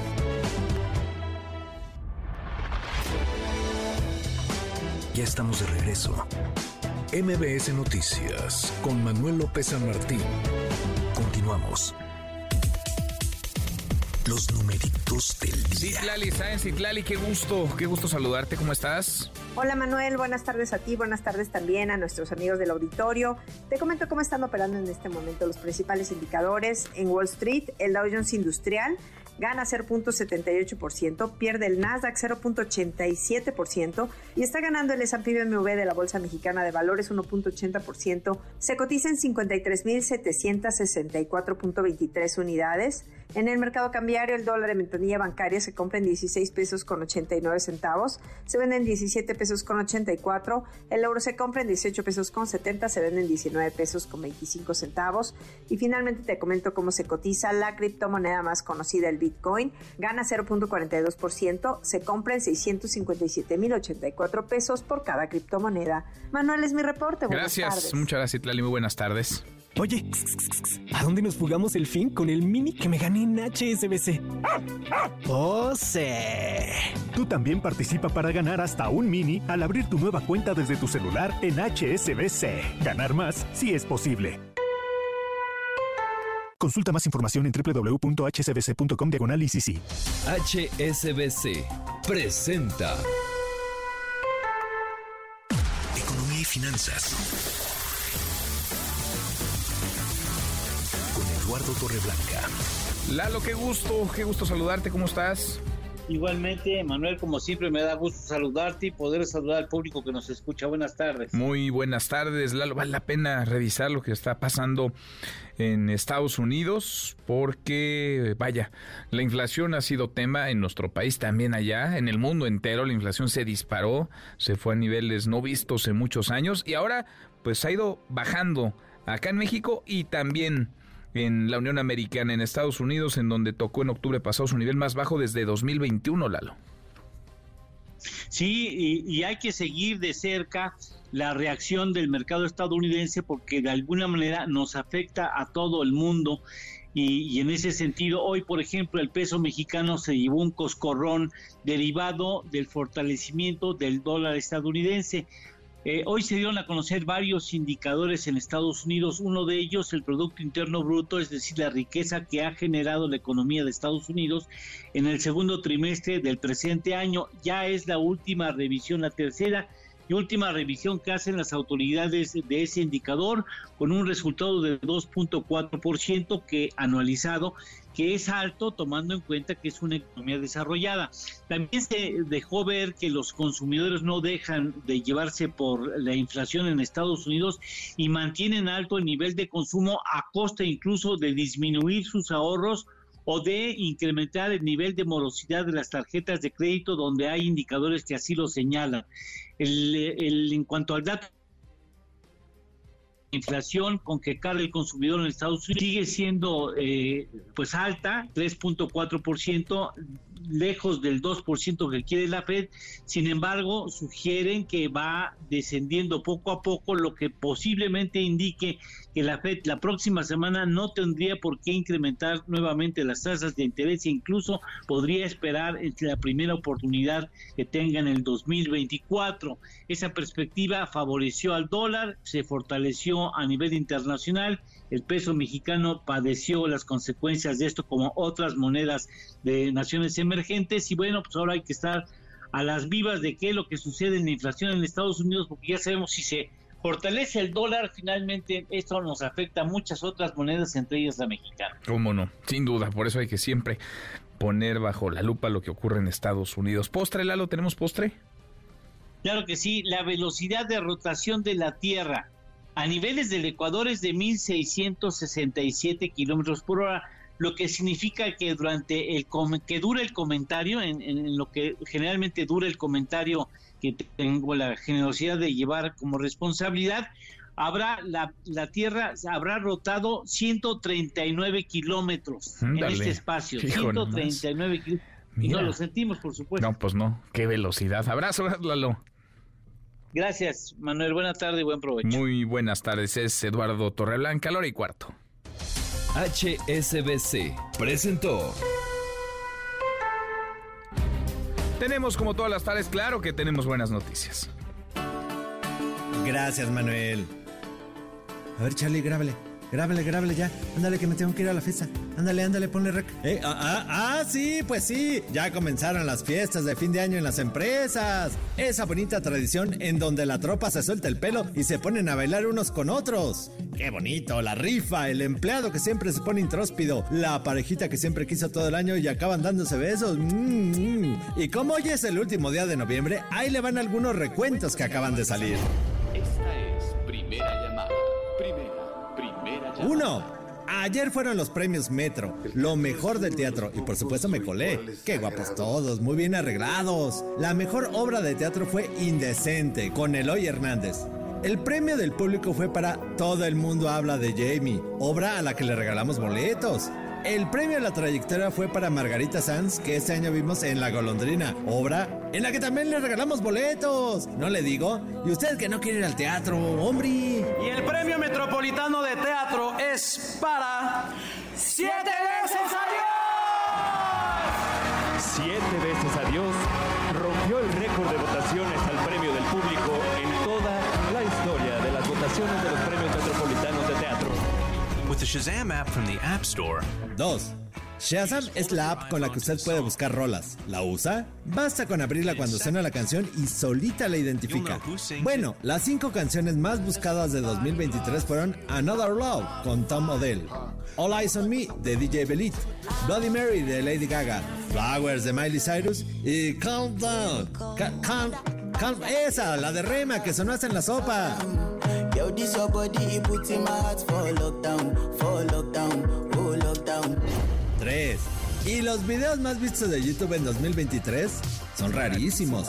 Para que se dé una idea, el video más visto en México fue Compré un payaso en la Deep Web de Fede Villevani. Y por ahí anda MrBeast, Kimberly Loaiza y Franco Escamilla. Pero los tres videos musicales más vistos fueron Cartel de Santa y la Kelly con Shorty Party, luego Carol G y Shakira, y en primerísimo lugar John Lucas y Peso Pluma con La Bebé. Otro año más en el que Diango no está en primer lugar. Y que pase usted un feliz jueves. Mi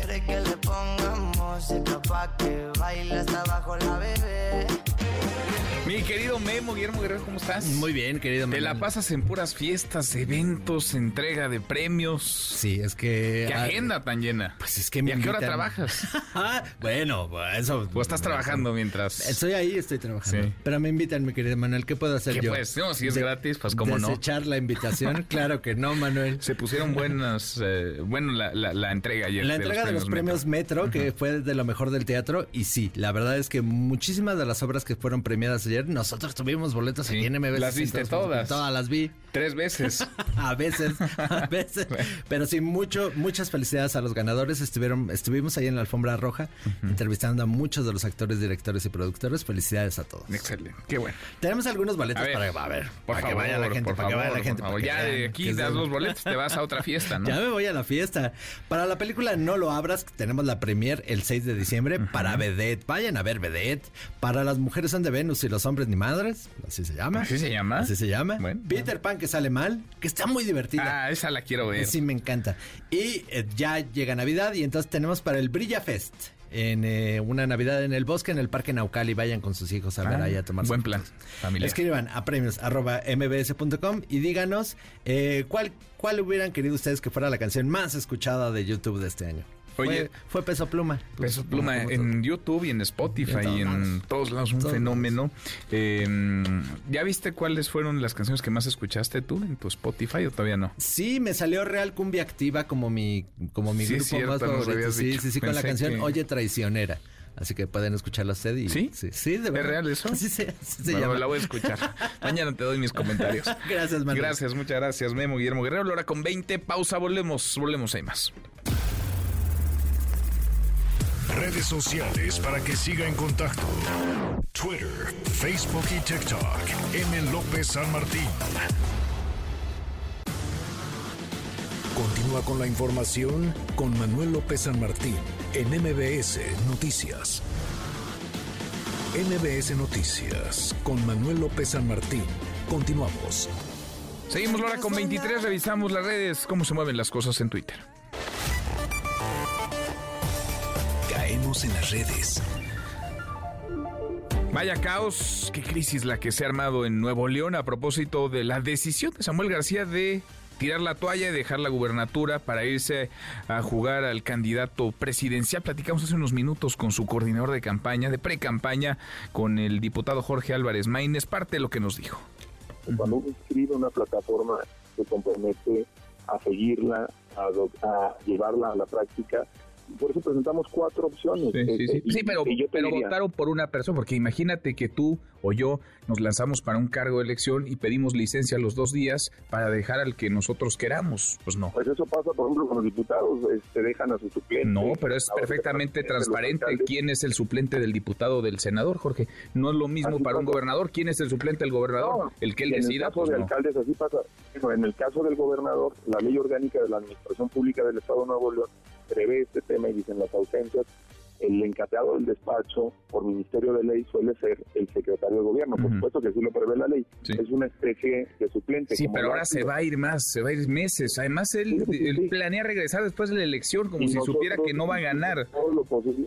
Bueno, eso, eso está por verse. No, no, Eh, no, en pero así está la licencia, ¿no? locos. ¿Hasta cuándo es la licencia? en una semana. No, porque eh, la, la Constitución prevé que el plazo máximo para una licencia son seis meses. Por eso.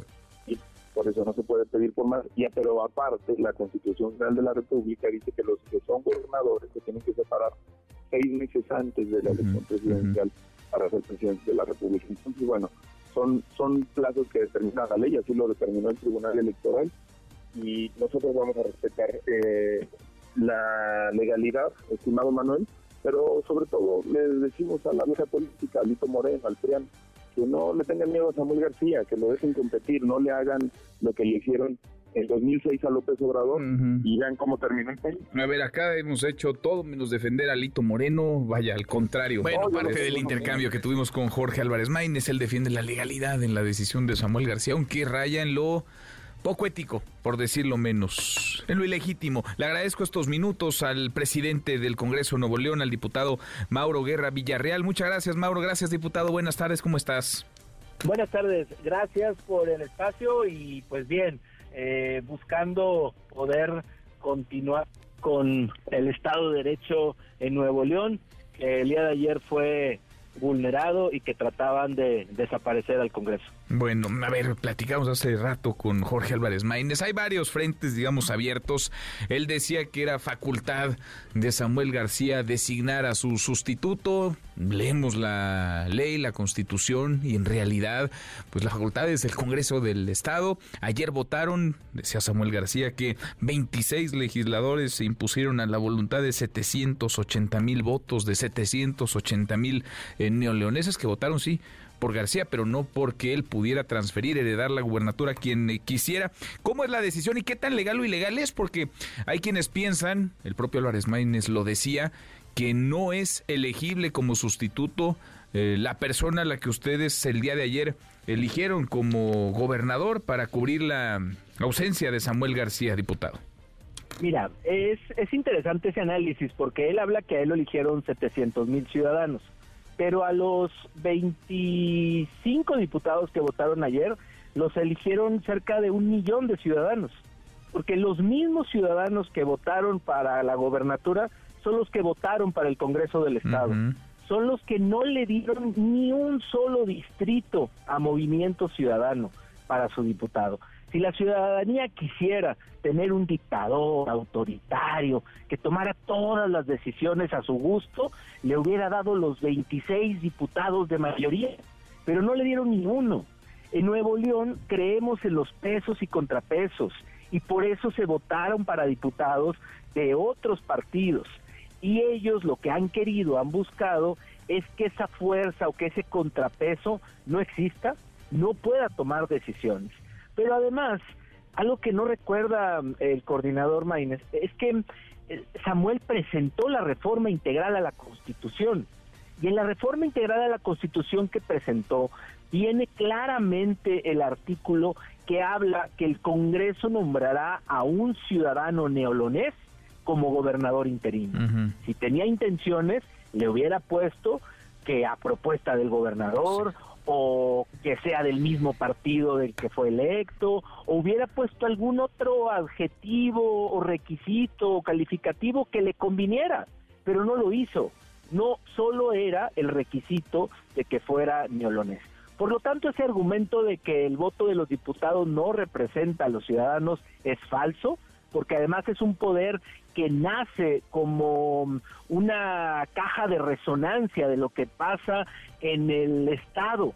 Son cinco grupos parlamentarios diferentes los que hablan, donde nadie tiene el control y se necesita más de un grupo para lograr las mayorías, para lograr estos 22 votos o para lograr los 28 votos que se requieren para reformas constitucionales. Por lo tanto, creo que debemos de concentrarnos en el problema. Ayer sufrimos un atentado a las instituciones. Ayer simpatizantes de Movimiento Ciudadano, que no solo son quienes se ponen una camisa, no, quienes han estado en las reuniones del Consejo Ciudadano de Movimiento Ciudadano, quienes tienen su gafet como delegados en las votaciones que hacen, quienes son funcionarios públicos, estuvieron ahí y estuvieron tratando de romper una sesión. Son de Movimiento Ciudadano entonces, porque decía Álvarez Maínez que había gente armada eh, ligada al PRI, incluso. Eh, son de Movimiento Ciudadano, vemos las imágenes, sí hay en efecto integrantes, simpatizantes, militantes incluso de, de MC. Él decía que es una provocación, lo dice también Samuel García del PAN y del PRI. Son quienes dieron portazo y se metieron de manera ilegal, de manera violenta al Congreso, ¿son militantes de Movimiento Ciudadano, diputado? Claro, son militantes, son simpatizantes, son quienes fueron candidatos en el 2021. Hasta parecería que ahora de requisito les pidieron que fueran a reventar el Congreso para volverlos a considerar en las candidaturas del 24. Pero además es muy claro porque ves hasta empleados del gobierno del estado grabando con cámaras, sonriendo ante cuando empezaron rompiendo las puertas. Uno de los ciudadanos que se sube a la tribuna y que mm, camina y pisa el pleno, la tribuna de la mesa directiva, eh, él ha estado con los dirigentes de Movimiento Ciudadano en asambleas y pues es claro que el objetivo era que el Congreso no pudiera tomar la decisión. Ahora toman esa decisión, es Luis Enrique Orozco, diputado, estoy platicando con Mauro Guerra Villarreal, presidente del Congreso de Nuevo León, es ¿Es legal este nombramiento? Porque hay quienes, insisto, en, las en la periferia, en la cercanía de Samuel García, dicen que no, que no está posibilitado eh, por el cargo que tenía. Luis Enrique Orozco sí puede ser gobernador a partir del 2 de diciembre. Claro, y, y al final del día se cumplieron todos los requisitos, se cumplió la ley y hay un tema adicional. Hace seis meses el gobernador dijo públicamente que para continuar, más bien, para recuperar el diálogo con el Congreso, teníamos que poner a Luis Orozco de fiscal del Estado. Si no, no tenía nada que hablar con nosotros. No lo pudimos poner en su momento porque él tiene judicializado el proceso de nombramiento del fiscal. Por eso no hemos nombrado fiscal. Pero ahora que se da esta oportunidad de nombrar a un gobernador interino, pues qué mejor de que la persona que él quería que fuera fiscal del Estado la inseguridad que vivimos en Nuevo León requiere de personas con perfiles enfocados al tema de la justicia, al tema de la seguridad, que nos ayuden a resolver este gran problema. Pero muy a su estilo, ya no comparte lo que dijo hace seis meses. Ahora se desentiende de quien él quería de fiscal cuando hoy tiene la oportunidad de que sea ese camino, ese diálogo, esa persona. Pero además, a mí me sorprende que en el proceso de ayer los diputados de Movimiento Ciudadano no votaron ni por sus candidatos que registraron. No emitieron un voto. Por lo tanto, los únicos votos que se emitieron, 25, fueron a favor de una sola persona.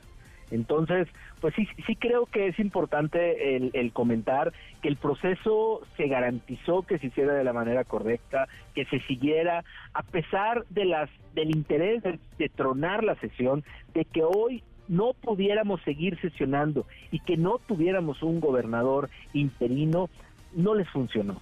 Y por eso ahora incrementan la apuesta en su amenaza y en su ataque y el día de hoy que personal de la Oficialía Mayor del Congreso fue a notificar el acuerdo que tuvo el Congreso de ayer, nos encontramos con la sorpresa que cerraron las oficinas que no hay quien reciba los de, los acuerdos del Congreso para publicarlos en el periódico. No pudieron notificar entonces la designación de Luis Orozco como gobernador interino si la notificamos con, un, con una instrucción, con un proceso conocido y utilizado, se les pegó en las ventanas, en las paredes del Palacio de Gobierno y se les dejó eh, prueba del acuerdo que se hizo. Pero imagínate su, su forma de resolver un asunto. Cierro la oficina, no te atiendo. Lo mismo nos hicieron en diciembre del año pasado, aludiendo que había un brote de COVID. Hoy ya no pudo decir eso y simplemente cerró y no vio quien lo recibiera. Yo no me imagino un candidato que quiera andar por el país hablando de democracia cuando no respeta al Poder Legislativo de Nuevo León. Pues hablando de cumplir la Constitución cuando no respeta la Constitución que él mismo presentó y pidió que se reformara. Pues sí, es por decirlo menos eh, llamativo que quien se pinta como nuevo repita y corrija, aumente incluso los vicios de la vieja política que ahora critica. Gracias, diputado. Muchas gracias, Mauro, por estos minutos. Al contrario, te agradezco tu espacio y estamos a su Gracias, el diputado Mauro Guerra Villarreal, presidente del Congreso de Nuevo León. A propósito de Samuel García, le decía, conversamos, conversamos con Jorge Álvarez Maínez, su coordinador de precampaña, también sobre la legalidad o ilegalidad, sobre lo ético o no de que un gobernador en funciones, como lo es Samuel García, tenga spots pautados al aire en radio y televisión en tiempos oficiales, parte de este intercambio con Jorge Álvarez Maínez. ¿Cómo, no está haciendo actos de precampaña? No, los, promocionales no son actos de, precampaña, son un, ah. derecho que, que, le asiste y no los, no los está difundiendo en este momento, no está subiendo a sus plataformas digitales, eh, pero están pautados en la radio y la televisión. Eh, efectivamente, pero eso es un derecho político fundamental. Su licencia entrará en vigor a partir del sábado y pues este esto que dices que un gobernador son porque la le impide separarse por más de seis meses del cargo, eh, si no se consideraría se consideraría que está ausente del cargo y entonces sí hasta se puede llamar a una nueva elección para gobernador. Pues pues sí, a ver, entiendo que Samuel va a competir y quiere ser presidente y está convencido de ganar. Entonces, ¿por qué no deja la gubernatura de Nuevo León? Es que ahí es donde ya no entiendo. O sea, quiere ser gobernador un rato y luego precandidato otro y después volver. porque es su derecho eh, pedir licencia, porque él ganó esa elección. ¿Por qué no le preguntan a la gente de Nuevo León, Manuel? ¿Por qué no hacemos...? No, la eh, gente de Nuevo León quisiera que Samuel García fuera gobernador. No. Pues votaron por él seis años. Nosotros le hemos preguntado. ¿Quiere que bueno, pues así, así los malabares para justificar cómo es que un gobernador en funciones tiene spots en radio y televisión promocionándose a sí mismo. Eso nunca se había visto. Pues sí es muy nuevo, de plano sí es muy nuevo Samuel García. Y vaya caos el que hay en el Congreso de la Ciudad de México. Por segunda vez al hilo el Congreso mm, capitalino se quedó sin sesión. Adrián Jiménez, Adrián, buenas tardes, ¿cómo te va? ¿Qué tal? Buenas tardes, Manuel. Auditorio iba a ser diputados de Morena en el Congreso de la Ciudad de México eventaron la sesión ordinaria que se tenía programada para este jueves al ausentarse de la reunión de conferencia donde se aprobaría el orden del día, así lo está denunciando la bancada del PAN. En entrevista, Diego Garrido, integrante de la Comisión de Asuntos Electorales, lamentó la parálisis legislativa, la cual atribuyó a que los diputados de Morena reciben línea, dijo, pues desde el gobierno central y hoy les ordenaron, señaló, no, se, no presentarse debido a que entre los puntos relevantes para la sesión estaba la aprobación de solicitud de licencia definitiva para el alcalde Santiago Tahuada. Vamos a escucharlo y esos patrones del gobierno, de estos diputados, lo que les dijeron fue cancelen, no hagan quórum para efecto de que no se apruebe la licencia del alcalde Santiago Tahuada. El día de hoy era uno de los puntos relevantes de la sesión que implicaba que con ello se separase definitivamente del cargo el alcalde Tahuada para competir por la jefatura de gobierno y se designara a su interino y simple y sencillamente Morena decidió no asistir a la sesión de conferencia y consecuentemente así no tener orden del día de la sesión. Ante este escenario, Manuel Auditorio, en el que se vence la licencia temporal del alcalde Santiago Zavala y no fue sometida a la votación, a votación su solicitud de licencia definitiva efectiva a partir del 2 de diciembre, el panista explicó que una de las salidas que tiene el alcalde mm, de Benito Juárez es solicitar licencia por 15 días más, dado que para ello no se requiere la votación del Pleno, sino solo el aviso al Congreso. Y otra de las vías sería eh, pues acceder a un juicio para la protección de sus derechos ante el Tribunal Electoral, aunque dijo pues esta vía de la licencia de 15 días se la puede llevar incluso de aquí y hasta que sean las elecciones. El diputado Diego Garrido dijo que la actuación del grupo mayoritario obedece a que buscan retrasar también que se discutan otros puntos relevantes como el dictamen para la ratificación de la fiscal Ernestina Godoy, pues no cuentan con los votos necesarios para que permanezca en la institución un periodo más. Además, agregó es histórico que no se haya iniciado el análisis del paquete económico que hoy entregó el, el gobierno capitalino. Manuel Auditorio, la información que Gracias, muchas gracias, Adrián. Buenas tardes. Muy buenas tardes. Pues como si no hubiera pendientes, se antepone la grilla y la temporada electoral, por supuesto. Oiga, a propósito del huracán Otis, parece que fue hace mucho, pero sigue ahí la crisis, se fue el huracán, la emergencia permanece, se quedó.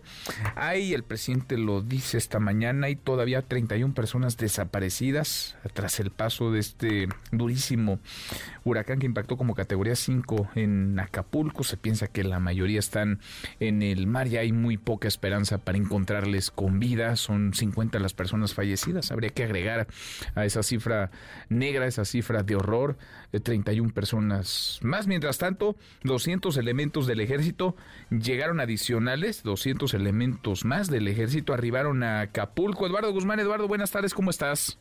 Hola, buenas tardes, gusto saludarte. Pues sí, 200 elementos del ejército mexicano provenientes del estado de Oaxaca arribaron al puerto de Acapulco, esto con el propósito de apoyar a las tareas de distribución y entrega de enseres domésticos y despensas como parte del plan de N3E puesto en marcha a raíz de estas afectaciones a las familias por el huracán Otis. Al respecto, el comandante del sexto regimiento de artillería de Ixjotel, Oaxaca, Francisco Javier Reynoso Rodríguez, explicó que llegan a bordo de 22 vehículos entre operativos y administrativos, cuyo personal coordinará la repartición de canastas básicas y aparatos electrodomésticos a personas que sufrieron daños en sus hogares a consecuencia de este fenómeno natural. Esto es parte de lo que comentó actividades que vamos a realizar va a ser lo que es la aplicación del plan de 3E con distribución de despensas, canastas básicas y ahorita me acaban de comunicar que también voy a coordinar una parte de lo que es distribución de enseres.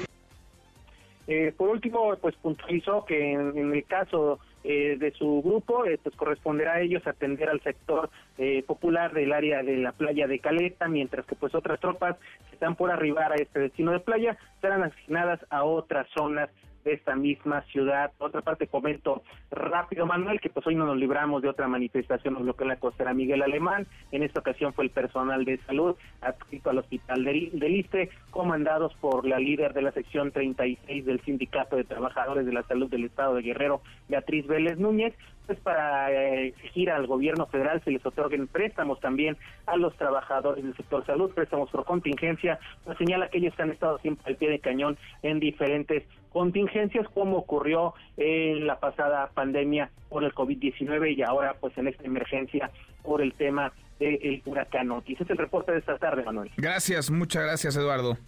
Buenas tardes. Muy buenas tardes. Lo quitamos el dedo del renglón de lo que sucede, de lo que está ocurriendo en Acapulco, porque la crisis, la emergencia sigue, aunque la tensión se haya eh, disipado, aunque el reflector ya no apunte hacia allá, sigue la emergencia y siguen necesitando de muchísima ayuda en Acapulco. Oiga, y este jueves entran dos frentes fríos al país, no uno, dos. El número 13 lo hará sobre estados fronterizos, mientras que el 14 lo hará en entidades del noreste mexicano. Se pronostican para todo el norte del país temperaturas muy frías de 5 a 0 grados. Y tomando nota también, porque el metro de la Ciudad de México va a implementar el operativo Cero Pirotecnia del 11 de diciembre al 6 de enero para eh, salvaguardar la integridad de los usuarios, evitar que estos eh, eh, puedan ingresar al transporte público con algún tipo de pirotecnia. Estamos ya en la temporada de Sembrina, en la temporada de fiestas. Por cierto, hoy inicia, hoy esta noche inicia el programa Conduce sin alcohol, inicia el alcoholímetro en la Ciudad de México. Deportes con Nicolás Romay en MBS Noticias. Querido Nico, qué gusto, qué gusto saludarte, ¿cómo estás? Muy bien, Manuel, me da más gusto saludarte. No me habías dado la oportunidad de felicitarte por el premio de periodismo de televisión que te Ah, muchas gracias. Gracias, Nico. Muchas gracias. No, me habías dado la oportunidad, pero bueno, siempre orgulloso. La, la oportunidad todos los días que quieras, Nico pero siempre orgulloso de poder saludarte cada tarde y platicar contigo, una referencia como, como tú. Manuel, hay mucho que platicar el día de hoy. Fíjate que la Liga MX nos presenta unos cuartos de final que la verdad ayer fueron muy atractivos. León y América 2 a 2, partidazo de liguilla. Se nota inmediatamente que es otro ritmo, que es otro nivel. La verdad es que León poniendo las cosas complicadas al América. Hubo polémica arbitral que poco a poco se va aclarando. El gol del América de Henry Martin, dicen que estaba fuera de lugar. Al final hay una imagen en donde, pues por nada, pero está habilitado Henry, Henry Martin. Bueno, no falta la polémica, es parte del fútbol y más cuando está el América incluido, ¿no? 2-2 eh, en el partido de ida y San Luis Atlético San Luis le ganó 1 por 0 a Rayados de Monterrey. Le está haciendo la maldad, ¿eh? Porque Rayados ahora va a tener que ir y ganar en su cancha no debería de tener ningún problema, pero bueno, entendemos que San Luis va a hacer partido y ya con el marcador a su favor va a salir a defenderse con todo. Pues sí, pues sí. Es la temporada en la que ya los juegos se ponen buenos, ¿no? Porque es, es ahora o nunca, es eh, ganar o, o morir, Nico. Sí, o quedar eliminado. Hoy tenemos Puebla contra Tigres a las 7 de la noche y Chivas contra Pumas, el que para mí es no solamente el partido más mediático, el mejor partido de estos cuartos de final, sino también el más parejo. Es el 4 contra el 5 de la tabla, pues entendemos que la diferencia entre uno y otro es muy, pero muy eh, poca. Así que a disfrutar el Chivas contra Pumas a las 9 de la noche y en general la liguilla del fútbol mexicano, que como bien mencionas, pues es un torneo aparte, ¿no? Y se nota. Se nota, se nota. Ni con un ratito más los escuchamos. Vamos a platicar de, por supuesto, la Liga MX, también de la Plaza de Toros. Qué gran evento el día de ayer, ¿eh? Carlitos Alcaraz, que estuvo, mm. llenó la Plaza de Toros. Eh, hombre, un tenista de gran nivel y aparte un eventazazazo, ¿eh? Lo tenemos que decir. Vamos a platicar de eso, de NFL. Bien organizado. Llenísimo, ¿no? Muy, llenísimo, ¿eh? No, mm, llenísimo, no cabía un alma. Y aparte no llovió, hacía mucho frío, pero no llovió y fue muy, muy buen evento. ¿eh? Ahí estuviste. Ahí estuvimos, por Te pierdes una, qué cosa. No, pues aquí en este programa todo el mundo, todo el mundo disfruta, fíjate, tú en todos los eventos deportivos, Memo en todos los eventos sociales y uno aquí, pues, eh, enterándose de cómo se la pasaron. Siempre me da gusto que se den buena, buena vida. Nico, los escuchamos en un ratito más. Lo importante son tus buenos deseos, Te mando un abrazo y a las tres estamos listos en Claro Sports por MBS Radio. Abrazos, Nico, Nicolás Romay con los deportes. Pausantes, una vuelta por el mundo de la mano de mi tocayo Manuel Marín y volvemos, volvemos a más. Internacional. Murió anoche a los 100 años el polémico exsecretario de Estado de los Estados Unidos, Henry Kissinger. Se trata de uno de los hombres más importantes de la diplomacia estadounidense, a quien se le acusa de ser uno de los cerebros detrás del golpe de Estado en Chile contra Salvador Allende, en Argentina con la dictadura de Rafael Videla, y de alentar los bombardeos masivos contra Camboya y Vietnam, donde se lanzaron más bombas que en toda Alemania y Japón durante la Segunda Guerra Mundial. Arrancó ya en Dubái la COP28. Se trata de la cumbre climática organizada por la ONU y aunque para muchos no es importante ni relevante el cambio climático, hoy podemos ver los estragos que causará en los próximos años. Inundaciones históricas, incendios que arrasan miles de hectáreas en Canadá, así como huracanes fuera de serie como el que destruyó Acapulco en octubre pasado. Es la voz de Angie von Brock, activista alemana.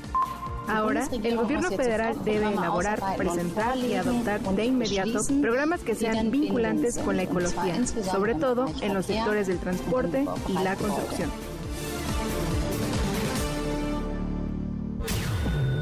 Siga a Manuel López San Martín en redes sociales. Twitter, Facebook y TikTok. M. López San Martín con la información con Manuel López San Martín en MBS Noticias. Ya estamos de regreso. MBS Noticias con Manuel López San Martín. Continuamos.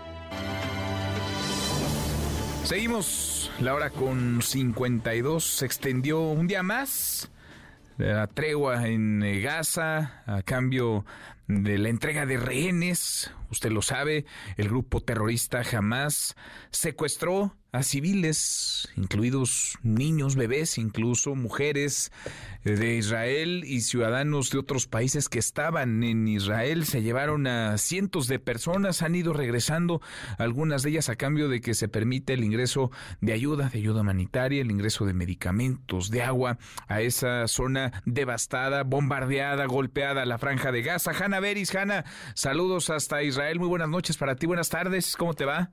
Buenas tardes, eh, Manuel. Buenas noches, hay que decir por aquí. Hoy te diré que en este día en el que poco antes de expirar el alto el fuego, siendo aquí casi las 7 de la mañana, hora local, se prorrogó la, la tregua por un día más y hay que ver si mañana sucede lo mismo o no.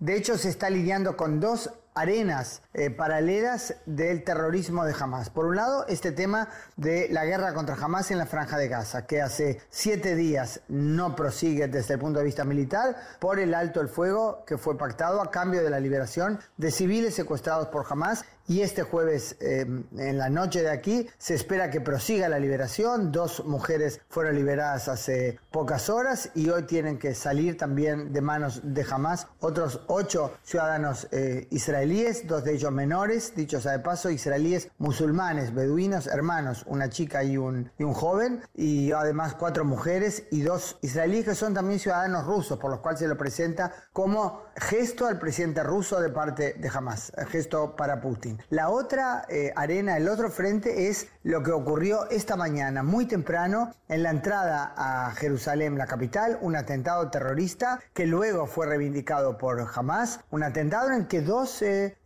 árabes de un barrio de Jerusalén Oriental, o sea, un lugar al que tienen em, acceso libre a toda la ciudad, no hay una separación allí, em, llegaron en un automóvil, abrieron fuego eh, frente a una parada de autobuses que estaba repleta de gente, mataron a tres civiles, una de ellas una mujer embarazada de 24 años que estaba esperando su primer bebé, se había casado hace unos meses, un rabino de 73 años y otra mujer, una educadora de algo más de 60 y ellos mismos fueron ultimados, eh, eliminados de inmediato por dos soldados que vieron lo que estaba ocurriendo y con eso, dice la policía, de hecho lograron frenar el atentado antes de que continúen matando a otra gente. Dos arenas pues paralelas con las que se lidió hoy eh, Manuel en el día 54 de la guerra, aunque los siete últimos fueron de alto el fuego.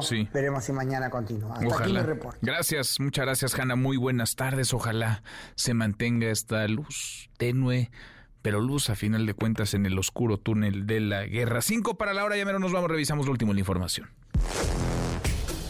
En tiempo real. La Fiscalía General de la República detiene a otro colaborador del fiscal de Morelos, Uriel Carmona. El Heraldo de México. El presidente López Obrador no ha hablado con el gobernador interino de Nuevo León. Estados Unidos sanciona a mexicanos por fraude del cártel Jalisco Nueva Generación. MBS Noticias. En línea prueba formatos para debates presidenciales. Con esto cerramos, con esto llegamos al final. Gracias.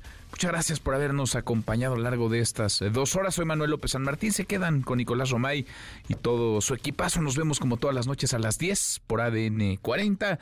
Y acá nos encontramos mañana, mañana que será tarde de viernes. Por fin, por fin es viernes o será viernes mañana. Pásela, pásela muy bien. MBS Radio presentó Manuel López San Martín en MBS Noticias.